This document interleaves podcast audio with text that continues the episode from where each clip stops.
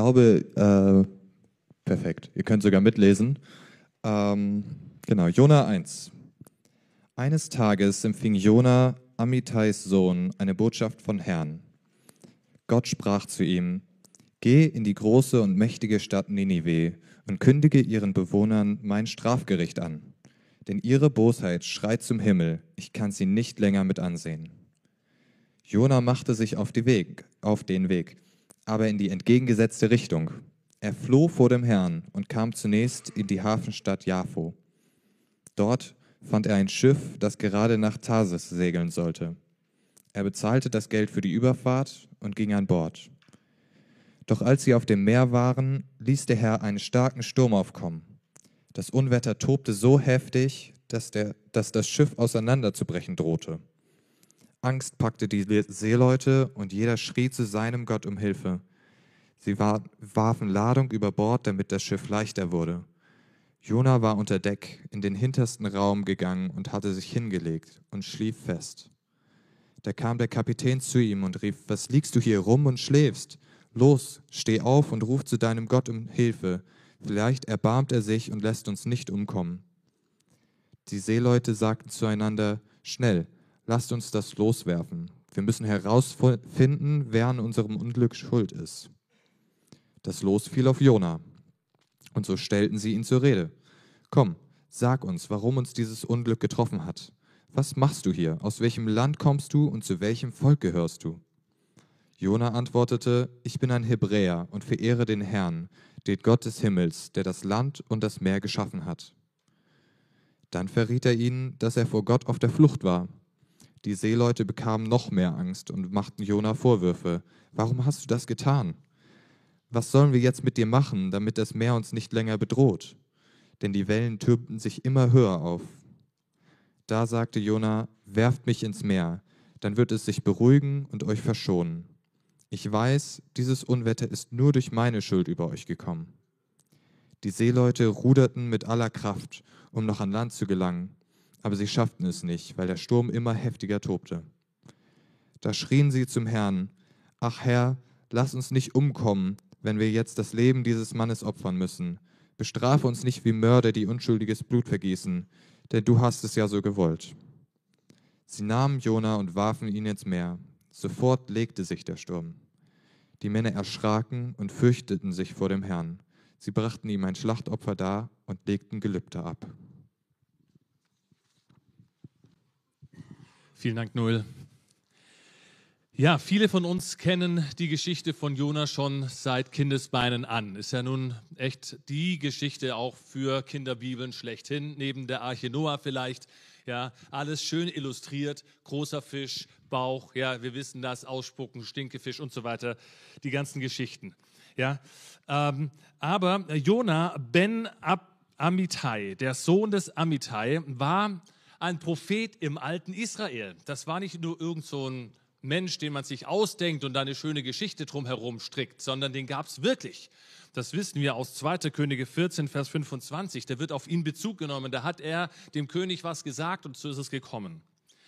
Und deshalb wird das Buch Jona eben auch der prophetischen Literatur zugeordnet. Das ist also jetzt nicht irgendwie nur so eine Weisheitsliteratur, wo man so denkt, na gut, kann man sich ja was bei denken oder irgendwie interpretieren, sondern Gott benutzt seine Propheten immer dann, wenn er eine Botschaft hat. Er möchte etwas sprechen, auch zu uns durch dieses Buch. Er hat eine Botschaft. Gott bemüht seine Propheten dann. Also es geht nicht nur um vielleicht eine spannende oder eine komische oder manchmal vielleicht auch irritierende Geschichte, sondern es geht darum, was das Buch Jona zu sagen hat, beziehungsweise was Gott uns durch Jona sagen möchte. Ja, worum geht es im Buch Jona? Es hat nur vier Kapitel. Und die sind auch schön aufgebaut. Also wer so ein bisschen Bock hat auf hebräische Grammatik, der kann dann sehen, dass das eine Parallelstruktur gibt und so weiter und wie das aufgebaut ist. Interessiert uns erstmal alles nicht. Denn im Kern geht es um einen Mann, der von Gott wegläuft. Und im Kern geht es um einen Gott, der diesem Mann hinterhergeht. Das sind so die beiden Aussagen, mit denen man das Buch Jona eigentlich zusammenfassen kann. Und damit beschreibt das Buch Jona ein Grundproblem von uns Menschen. und Gottes Grundhaltung gegenüber uns Menschen. Der Mensch ist der, der von Gott wegläuft. Und Gott ist der, der dem Menschen nachgeht.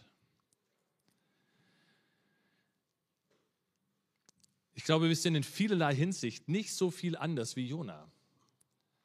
Ja klar, wir leben vielleicht zweieinhalb, dreitausend Jahre später. Wir haben eine andere Kultur, wir sind in einem anderen Umfeld. Und doch sind wir Menschen. Ich glaube, unser Grundproblem ist, dass wir von Gott weglaufen. Man könnte auch sagen, diese Geschichte verdeutlicht, was Sünde ist. Manche fragen sich das ja, oh, Sünde, ja klar, das ist irgendwie Regeln nicht halten. Aber eigentlich beschreibt das Buch Jonas sehr gut, was Sünde ist. Sünde ist, wir laufen von Gott weg.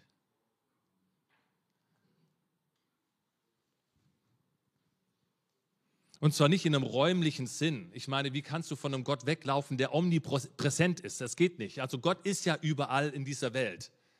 Es geht um ein Weglaufen auf einer anderen Ebene. Es geht um ein Weglaufen auf der Vertrauens- und Beziehungsebene, wo wir ihm aus der Schule laufen, wo wir aus dieser Beziehung ausbrechen, wo wir sagen, wir gehen unseren eigenen Weg. Es gibt in einer anderen Übersetzung, die Neue Leben-Übersetzung hat auch gerade diesen Anfangsvers, Vers 3, und, und Jona floh vor dem Herrn oder lief weg vor dem Herrn, anders übersetzt. Und das ist ein bisschen näher dran am Hebräischen. Da heißt es nämlich vom Angesicht Gottes weg. Es geht also nicht nur einfach von Gott wegzulaufen im Sinne von, ich lasse ihn irgendwo hinter mir, sondern es geht um diese Nähe, um diese Gemeinschaft, um diese Intimität. Das Angesicht hast du nur dann vor dir, wenn du jemandem nahe kommst. Und Jona lief also weg aus der Präsenz Gottes, aus der Nähe Gottes aus seiner Nähe und Gegenwart. So, das ist das eine. Das Buch Jona beschreibt also, was Sünde ist. Und gleichzeitig beschreibt das Buch Jona auch, was Gnade ist. Denn da ist ein Gott, der uns nachgeht. Da ist ein Gott, der hinter uns her ist. Da ist ein Gott, der sich in seiner Liebe ja, nahezu festbeißt an uns und uns nicht laufen lässt, wohin wir wollen, uns versucht zu stoppen auf unserem eigenen Weg. Er, der Gott, der in seiner Liebe die Menschen nicht einfach so laufen lässt. Es geht also um Sünde und Gnade. Und jetzt denkst du, ach, so eine Basic-Predigt für Anfänger ist nichts für mich. Pass auf, wir werden schon noch drauf kommen. Ich glaube, dass Gott schon etwas hineingelegt hat in dieses Buch, was uns alle angeht. Wir sehen, wie Gottes Gnade im Leben von Menschen Wirkung entfaltet. Da ist eine Entwicklung. Jona verändert sich.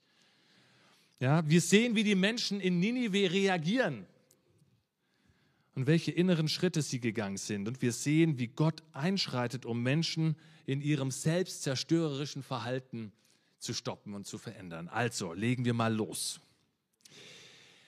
Gott spricht und Jona rennt. Es gab ja mal diesen Film Lola rennt. Ne? Ähm, aber hier rennt Jona jetzt. Ne? Also Jona rennt.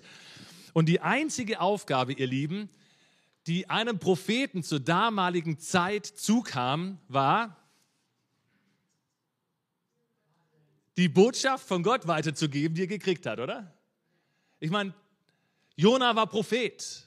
Das war sein Beruf, das war sein, seine Berufung, das war alles. Er war dafür bekannt in Israel. Und ähm, das war also sein Job und so hätte es hier auch laufen sollen. Geh nach Nineveh und warne die Menschen dort vor Gottes Strafe. Das war der Auftrag, der da an den Jona erging. Das liest man mal so weg, ist ja so der erste Vers. Und das Wort des Herrn kam zu Jona und er empfängt diese Botschaft und diese Botschaft hat es in sich. Denn man muss sich das vorstellen, was es für so einen Jonah bedeutet, zur damaligen Zeit nach Ninive zu gehen. Das wäre so, wie wenn Gott heute zu dir spricht, geh nach Russland, stell dich auf den roten Platz und sag, hör auf mit dem Scheiß und bekehrt euch alle, ihr Russen, keine Ahnung. Ja? Oder im Dritten Reich nach Berlin geschickt zu werden, zu sagen, Leute, hört auf, tut Buße. Oder vielleicht jetzt nach Teheran geschickt zu werden, zu sagen, Leute, Kehrt um von euren Wegen, das ist alles verkehrt. In etwa diese Dimension hatte Assyrien für Israel. Das waren Feinde.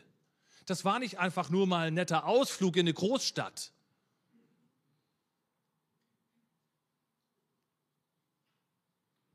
Gott trägt uns manchmal Dinge auf, ihr Lieben, die uns herausfordern, die uns regelrecht verrückt vorkommen. Das kann doch gar nicht sein, Gott, das kannst du doch nicht von mir wollen. Das würde mich ja was kosten.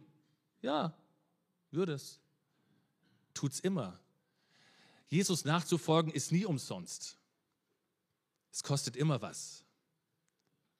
Aber Gnade ist umsonst. Aber auch sie hat einen Preis. Jesus hat sein Leben dafür gegeben.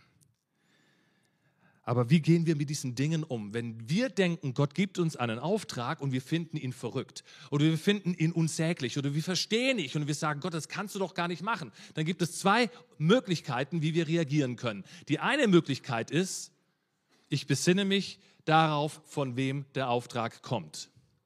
Ich finde meinen Frieden im Charakter Gottes, im Wesen Gottes. Ich sage, Gott hat zu mir gesprochen. Und wenn ich mir dessen sicher bin, dann wird am Ende in irgendeiner Form etwas Gutes dabei herauskommen, weil Gott es so will. Und dann geht es nicht um etwas Gutes für mich und mein persönliches Leben, sondern um etwas Gutes für sein Reich. Also die Frage ist, wenn ich von Gott herausgefordert werde, wenn sein Wort zu mir kommt, wie reagiere ich? Finde ich meinen Frieden und Sicherheit darin, dass ich mich auf mein Bauchgefühl verlasse, dass ich mich auf meine eigene Weisheit verlasse oder dass ich Gott vertraue, weil ich weiß, er ist gut und er liebt mich.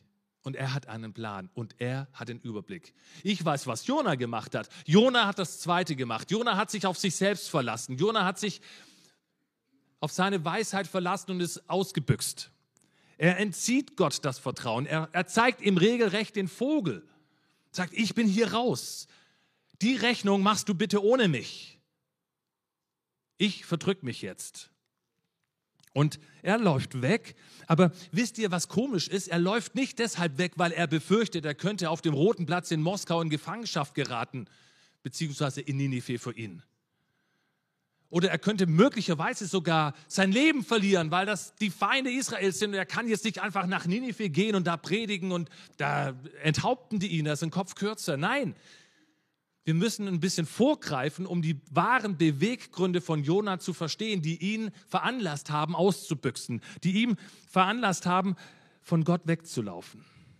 Und das sehen wir in Kapitel 4, Vers 2. Ich muss gerade mal schauen.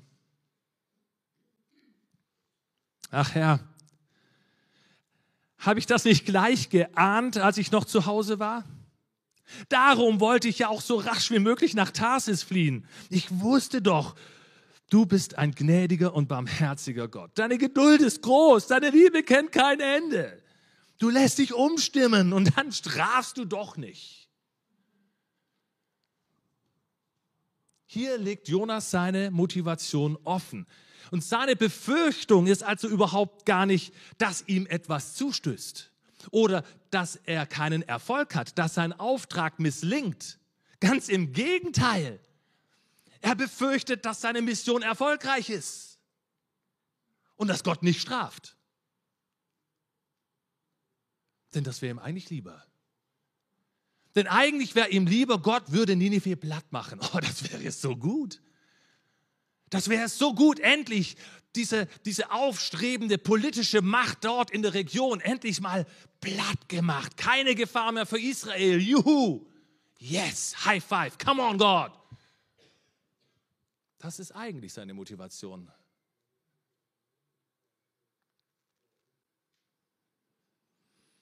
Er fürchtet nicht den Misserfolg, sondern den Erfolg seiner Mission. Er fürchtet, dass die Menschen in Ninive nicht sterben müssen. Das sind nachvollziehbare Gefühle für jemanden in seiner Situation. Aber da brannte bei ihm die Sicherung durch. Diesen Auftrag Tja, dass Gott vielleicht gnädig an seinen Feinden handeln würde, das, bam, das ging nicht. Das konnte Jona nicht verarbeiten.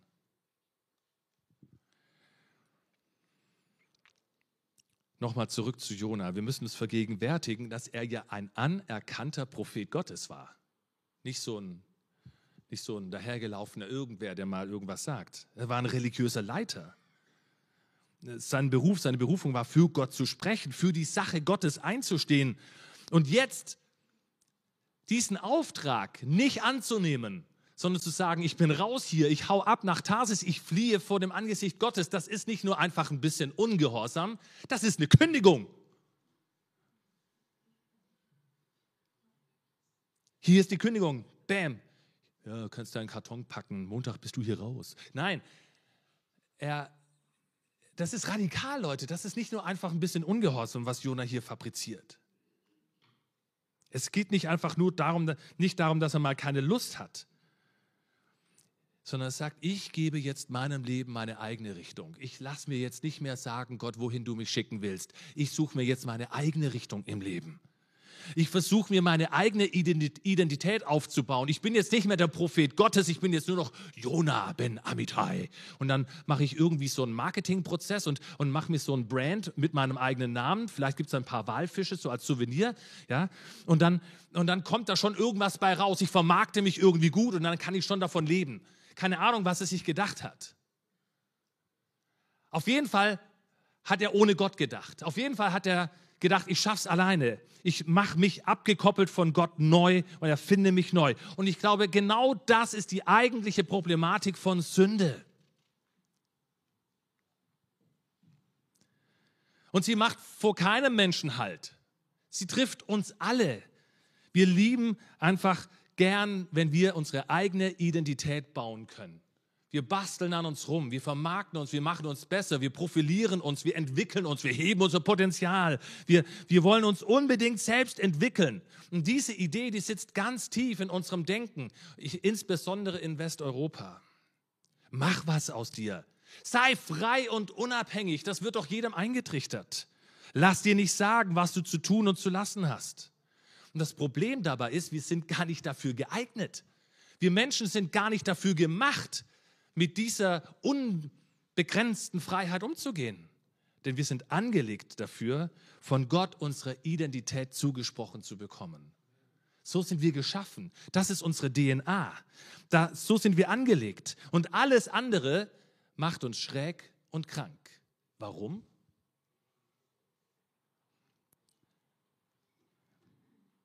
Es geht um Selbstgerechtigkeit, ihr Lieben. Wir haben gesehen, was Jona ja dachte. Ich gehe nicht nach Ninive, sagte er. Diesen Gefallen tue ich diesen dreckigen Heiden nicht. Ich mache das nicht. Ich will nicht, dass die gerettet werden. Ich will nicht, dass es denen gut geht. Und das ist eine harte, unbarmherzige Haltung, die wir hier sehen bei Jona. Und der Grund dafür liegt in seiner selbstgerechten Weltsicht. Er fühlt sich ja berechtigt, diese Assyrer abzuwerten, abzuurteilen. Hey, ich bin fromm, ich fürchte Gott. Ihr kennt Gott nicht, ihr lebt wie die Axt im Walde, ihr macht alle, alle Schweinereien, die man sich so vorstellen kann. Und ob Jona in dem Moment wirklich Gott fürchtet, ist ja erstmal fraglich. Aber so funktioniert Selbstgerechtigkeit. Jeder von uns definiert sich darüber, jemand anderem irgendwie überlegen zu sein. Du denkst, das passt nicht für dich? Lass uns doch mal hinschauen, wie das ist mit dieser Selbstgerechtigkeit. Ich glaube, wir müssen uns irgendwie überlegen fühlen, weil wir sonst ein Problem bekommen mit uns selbst, mit unserem Selbstwert. Was bin ich denn wert im Vergleich zum anderen? Ich bin besser, ich bin schlechter. Wir vergleichen uns andauernd. Und wir kriegen auch ein Problem mit unserer selbstgemachten Identität. Auch die zieht ihren Wert ja auch aus diesen Vergleichen. Und je mehr wir das Gefühl haben, besser als andere zu sein, desto besser fühlen wir uns. Und wenn so ein Tag gut läuft und ich alle meine Ansprüche auch erreicht habe, auch meine Standards erreicht habe, es geht ja nicht um die Standards der anderen, aber die haben schlechtere Standards übrigens, aber meine Standards habe ich erreicht, ich fühle mich also gut, dann geht es mir gut. Und das drückt sich dadurch aus, dass wir andere abwerten. Und das hat viele Formen. Pass mal auf. Jona war zum Beispiel rassistisch. Und das funktioniert für viele Menschen gut. Insbesondere für die, die vielleicht gesellschaftlich nicht gerade ganz oben stehen, sondern vielleicht eher unten, wo man sagt, ja, weißt du, du bist jetzt gesellschaftlich vielleicht nicht gerade so in der, in der, in der, in der Cremeschicht angekommen, na, du musst irgendwie eher so ein bisschen weiter unten.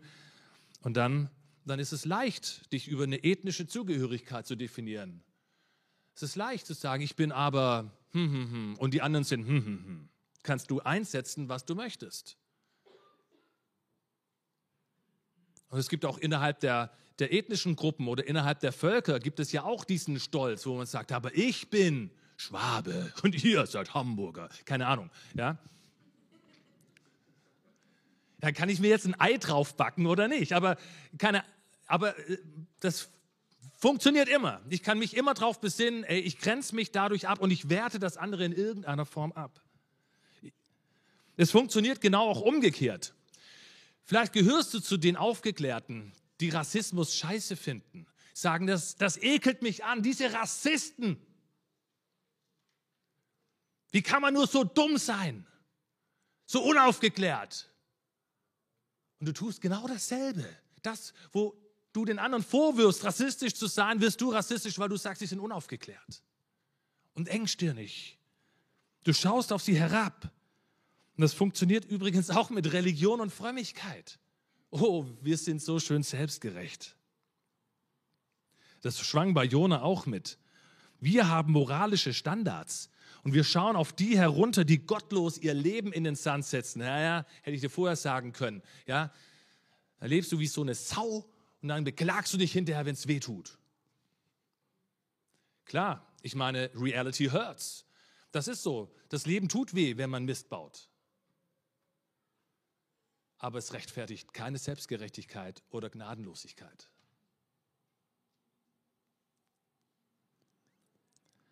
Und man kann so schön so eine falsche Identität fromm verkleiden. Es geht auch andersrum. Du bist vielleicht eine gebrochene Existenz. Und dann rümpfst du die Nase über alle, die eben nicht dieses Leid und diesen Schmerz in ihrem Leben aushalten mussten. Die haben doch alle keine Ahnung, was ich emotional durchgemacht habe. Die, die sind so unsensibel, die verstehen mich gar nicht.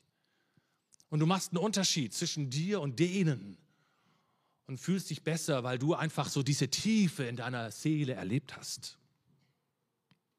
Es geht mit dem Bildungsgrad genauso. Oh, diese ungebildeten Leute und umgekehrt, oh, diese versnobten Intellektuellen. Wir merken, es geht so schnell, dass man sich irgendwie abgrenzt und das andere abwertet und seine Selbstgerechtigkeit baut. Man kann alles daraus ableiten und wir tun es auch. Es ist einfach und es geht schnell. Und das Problem bei Jona war, er war deshalb nicht in der Lage, Gnade zu predigen und die Leute zur Umkehr zu rufen. Das blockierte ihn. Das blockierte ihn in seiner Berufung. Das blockierte ihn, sich auszustrecken zu den Menschen, zu denen Gott ihn gesandt hat. Er konnte es nicht, weil er Gnade nicht selbst kannte. Er hat dieses Konzept von Gnade selbst gar nicht verstanden gehabt. Die Botschaft der Bibel, das, was wir Evangelium nennen, was ist das nochmal? Evangelium ist doch, dass jeder Mensch, alle von uns, jeder Einzelne, nicht schafft, an Gott heranzureichen. Wir schaffen es einfach nicht. Und dass es allein seiner Gnade zu verdanken ist. Allein dem, was er uns schenkt, dass wir in seine Familie willkommen geheißen werden, dass wir in seiner Gegenwart sein dürfen. Das ist doch das Evangelium. Das ist doch was, was Gott uns schenkt. Nichts anderes als Gottes Barmherzigkeit und Gnade. Und ich kann dir eins sagen, wenn du das weißt, wenn du weißt, dass Gnade das ist, dass nur Barmherzigkeit und Gnade von Gott dich an den Punkt bringen, an dem du stehst. Und je mehr du das weißt, desto weniger kannst du dich jemand anderem überlegen fühlen.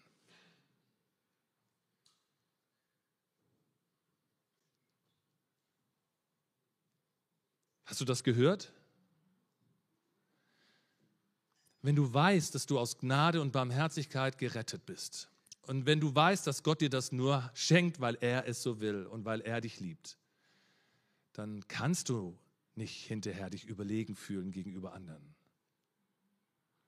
Oder es würde zumindest immer schwerer fallen. Also, Jona war durch Stolz und Selbstgerechtigkeit blockiert. Gnade Gottes war so, so ein abstrakter theologischer Begriff für ihn, aber es musste doch zu seiner Erfahrung werden. Und diesen Weg, den will und wird Gott mit ihm gehen. Das werden wir sehen, auch im Lauf der nächsten Wochen. Ja, Gott möchte auch uns an diesen Punkt bringen, dass wir seine Gnade tief verstehen, dass es nicht nur eine, eine, theologische Konstruktion ist, die wir zitieren können, von der wir irgendwie wissen, aber eigentlich außerhalb derselben leben. Sondern Gott möchte, dass Gnade und Barmherzigkeit etwas ist, was uns ergreift, uns erfasst und was er gebrauchen kann. Wenn wir uns Menschen anschauen, haben wir eigentlich nur zwei Optionen, wenn wir ohne Gott rechnen.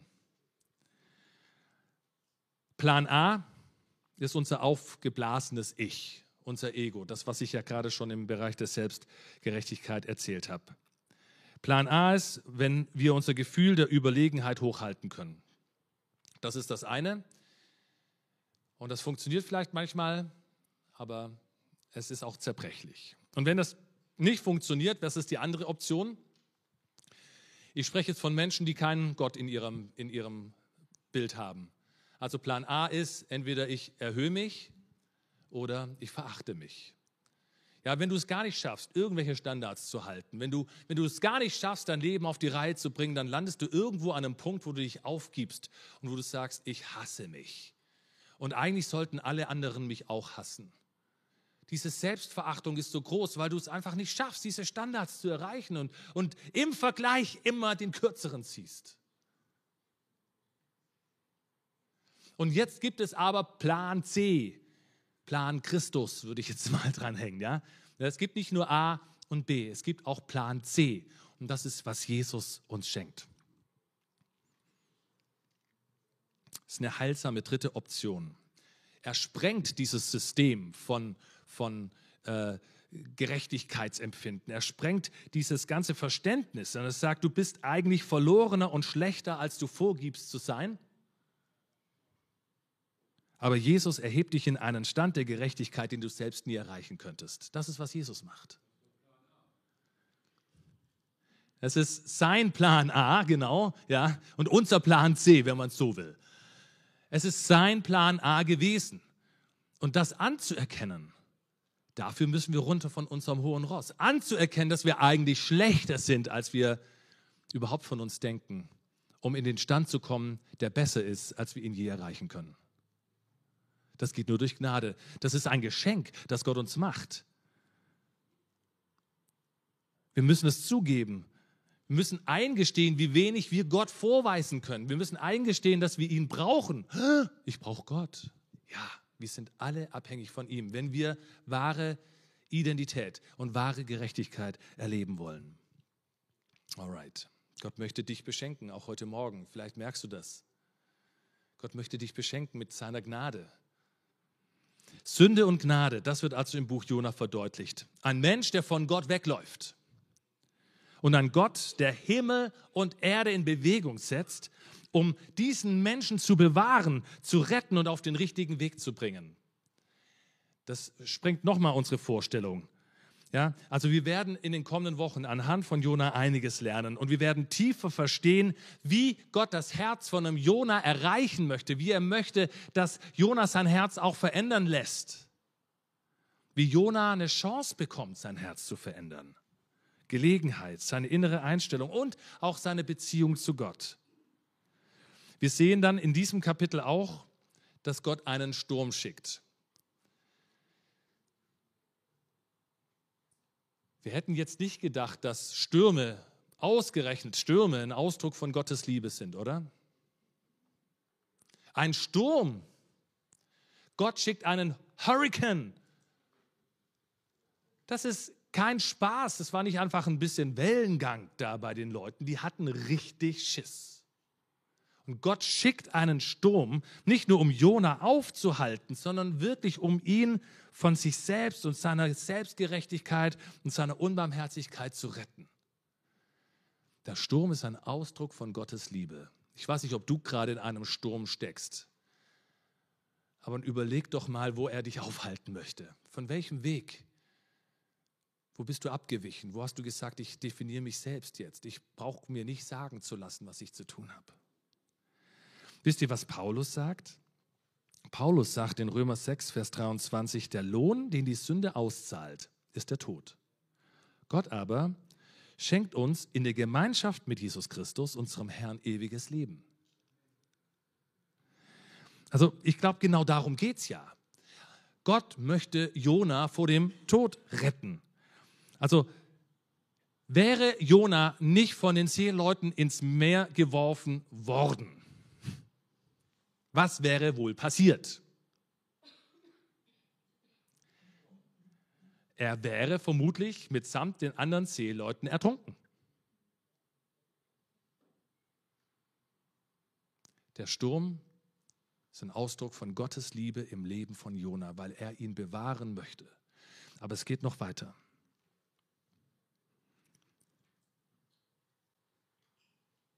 Er möchte ihn zurückbringen in die Abhängigkeit zu ihm. Gottes Liebe ist hartnäckig. Sie geht uns nach. Sie ist geduldig. Sie gibt nicht auf. Gott hat sich so richtig festgebissen an diesem Jona. Sagt, ich lass dich nicht los. Ich schick dir noch einen Sturm, damit du kapierst, dass du auf Abwägen bist. Und wir sehen, am Ende des Kapitels kriegt Jona die Kurve. Er kapiert, dass es kein Entkommen gibt von diesem Gott. Er sagt, wohin soll ich denn noch reisen? Ich gehe jetzt schon entgegengesetzt. Ja, Nineveh ist hier und jetzt Tarsus ist dort. Und ich mache mich schon auf den Weg in die entgegengesetzte Richtung und Gott kriegt mich trotzdem am Wickel. Und er konfrontiert mich. Und er sagt, es gibt kein Entkommen von Gott, es sei denn, ich flüchte mich zu ihm. Wenn du gerade im Sturm bist, es gibt kein Entkommen aus dem Sturm, in dem du von Gott wegläufst. Es gibt nur Zuflucht bei Gott. Das ist dein sicherer Hafen. Das ist der Ort, wo du überlebst. Das ist der Ort, wo du in der Gemeinschaft mit Jesus das Leben findest.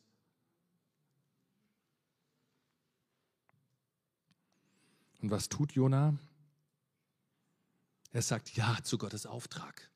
Und er lässt sich ins Meer werfen. Er, der sich gerade noch zu fein war, diesen Heiden in Ninive das Evangelium zu verkünden, beziehungsweise nur das halbe Evangelium, denn er wollte ja nur den Zorn Gottes predigen und nicht die gute Botschaft. Der lässt sich jetzt, der lässt sich jetzt ins Meer werfen. Ja, wird schon ein bisschen frische Luft vielleicht. Der lässt sich jetzt ins Meer werfen für die Menschen, die da mit ihm auf dem Boot sind. Was sind das für Leute? Was sind das für Leute, die mit ihm auf dem Boot sind? Heiden. Menschen, die an andere Götter glauben. Er gibt sein Leben für diese Menschen. Versteht ihr das? Da hat sich doch was verändert bei Jona. Der hat doch seinen Auftrag bejaht, der hat doch zurückgefunden, er hat plötzlich verstanden, es gibt keinen Ausweg aus meiner Situation, keine andere Zuflucht, als nur, indem ich zu Gott gehe und Ja sage. Er hat sich er hat sich hineinwerfen lassen in diesen Sturm. Und so rettet er sich und auch das Leben der Seeleute. Und wisst ihr, was Jesus getan hat? Er hat sich in den Sturm von Gottes Zorn werfen lassen für uns.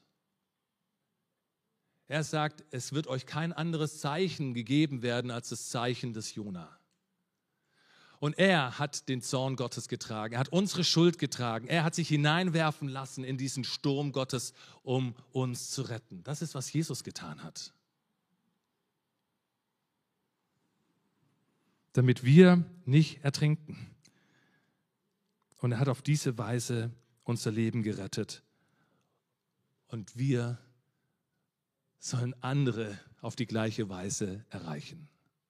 Und wir können es nur nicht, wenn wir kein Konzept von Gnade haben. Wir können es nur nicht, wenn wir nicht verstehen, dass Gott uns gnädig war. Ja, vielleicht könnt ihr doch schon mal an die Instrumente gehen. Weißt du, Gott ist heute Morgen dafür da. Jesus hat sich in diesen Sturm des Zornes Gottes werfen lassen, damit wir nicht in diesem Sturm ertrinken. Und er hat dich und mich gerettet, dadurch, dass er sein Leben gegeben hat. Und er ist genau dafür auch heute Morgen da. Er möchte dich und mich retten vor unserer falschen Identität, wo wir uns was aufgebaut haben, was, was unsere eigene Leistung ist, was unser eigenes Verderben aber genauso bedeutet, weil wir, weil wir uns nicht darauf berufen, was Gott zu uns gesprochen hat, sondern weil wir uns immer noch darauf berufen, was wir selbst imstande sind zu tun und wie toll wir eigentlich sind. Er möchte uns retten von unserer eigenen Gerechtigkeit. Aber er möchte uns nicht nur blank machen, nein, er möchte uns seine Identität geben und seine Gerechtigkeit. Das ist nicht irgendwie nur ein Platzhalter, da ist keine Leerstelle. Der, der Thron in unserem Herzen, der bleibt nicht leer, sondern er besetzt ihn neu. Und weißt es ist nicht nur gut für dich, es ist auch schön für dich. Es ist gut für dich, wenn du Gott vertraust. Es wird deinem Leben gut tun. Ich sage nicht, dass alles gut wird, aber es wird deinem Leben grundsätzlich gut tun, wenn du Jesus vertraust und wenn du ihm das Ruder deines Lebens überlässt. Ja. Aber viel mehr als das möchte Gott doch auch durch dich die Menschen in deinem Umfeld erreichen. Sie sollen noch Gnade kennenlernen und sehen, was Gnade bedeutet für sie. Da gibt es doch eine Welt, in die Gott uns sendet, wo er sagt, wen soll ich senden? Wer will mein Bote sein? Und wenn wir sagen, nee, zu denen gehe ich aber nicht, dann muss er uns vielleicht einen Sturm schicken. Kann er dich gebrauchen? Kann er uns gebrauchen? Wenden wir uns den Menschen zu, zu denen er uns schickt? Können wir Gnade und Barmherzigkeit vermitteln? Mich hat diese Botschaft herausgefordert. Mich beschäftigt das schon seit Wochen. Und ich stelle fest, dass ich Gott neu vertrauen möchte an dem Punkt. Dass seine Pläne für mein Leben größer sind und anders sind als das, was ich mir vorstelle. Und dass ich aufpassen möchte, wo ich mich abgekoppelt habe von ihm und seinem Willen, abgekoppelt habe von dem, was er mir an Identität geben möchte. Und ich möchte dich einladen, ebenfalls, auch wenn wir jetzt gerade ins Gebet gehen, dass wir einfach offen sind für sein Reden, für das, was er auch in dich hineinlegen möchte. Das Wort Gottes kommt und es, es zerschlägt Dinge und Felsen wie ein Hammer. Und wenn du ein hartes Herz bekommen hast, dann ist heute Morgen das Wort Gottes hier, um dir zu begegnen. Zu sagen, es gibt kein Recht, das du anführen kannst, womit du dein hartes Herz behalten kannst. Du hast keine Entschuldigung, die du Gott vorbringen kannst, um Bitternis oder Unvergebenheit oder irgendeine andere snobistische Härte gegenüber Menschen aufrechtzuerhalten. Gott möchte dich weich machen. Gott möchte dich rufen. Er möchte, dass du Ja sagst zu ihm und dass du deine Zuflucht bei ihm findest. Nicht indem du von ihm wegläufst. Jesus, wir stehen deshalb vor dir heute Morgen. Wir danken dir, dass du Jona, dass du, ihn, dass du ihm geholfen hast, die Kurve zu kriegen. Wir danken dir, dass du ihm geholfen hast, Ja zu sagen zu dir und deinem Auftrag und dem Leben, das du hast.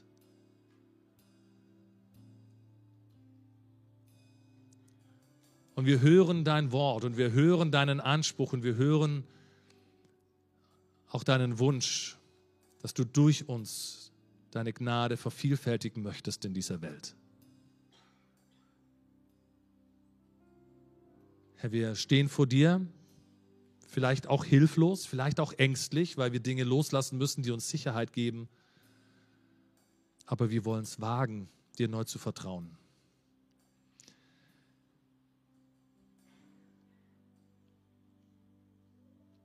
Ja, mach das jetzt fest auf deinem Platz, wenn du da jetzt sitzt und merkst, der Heilige Geist spricht zu dir. Ich glaube, es ist gut, jetzt darüber nicht nur zu meditieren und, und nachzudenken, sondern echt einfach auch Gott was zu sagen dazu. Und du kannst es auch mit dem Lied, das wir jetzt singen wollen, kannst ihm dazu was sagen. Und wenn du nicht singen willst, dann bleib im Gebet mit ihm, aber, aber halte diesen Moment mal aus. Denn Gott ist hier und er ist gnädig. Amen.